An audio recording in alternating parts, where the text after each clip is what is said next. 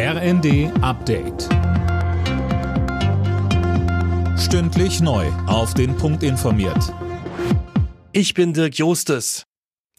Ein Raketenangriff auf Odessa hat die Landebahn des Flughafens zerstört, das hat der Gouverneur der Region mitgeteilt. Demnach wurde die ukrainische Hafenstadt von der Krim aus angegriffen, Fabian Hoffmann. Verletzte habe es aber nicht gegeben. Unterdessen haben nach ukrainischen Angaben 20 Zivilisten das belagerte Stahlwerk in der ukrainischen Hafenstadt Mariupol verlassen. Unter ihnen sind auch Frauen und Kinder. Auf dem von Russland belagerten Industriegelände sollen sich noch tausende Zivilisten und Kämpfer befinden. UN-Generalsekretär Guterres hatte bei einem Besuch in Kiew betont, alle alles zu tun, um die Evakuierung von Zivilisten aus dem Stahlwerk zu erleichtern.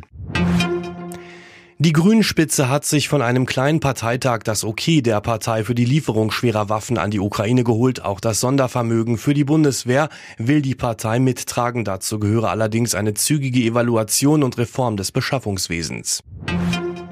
CSU-Chef Markus Söder hat das Entlastungspaket der Bundesregierung als unzureichend kritisiert. Auf einem CSU-Parteitag forderte er Steuersenkungen für Sprit, Strom und heimische Lebensmittel. Außerdem warf er der Bundesregierung vor, Deutschland nicht angemessen zu vertreten.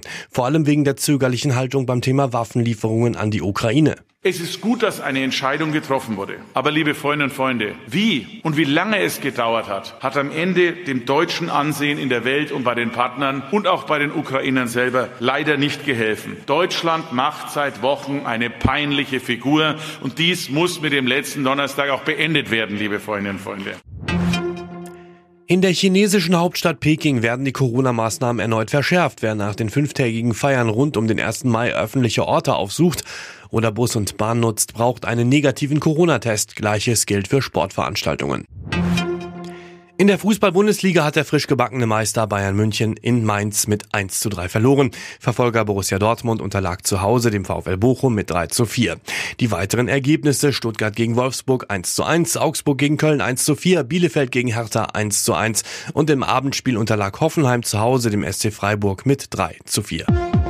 Alle Nachrichten auf rnd.de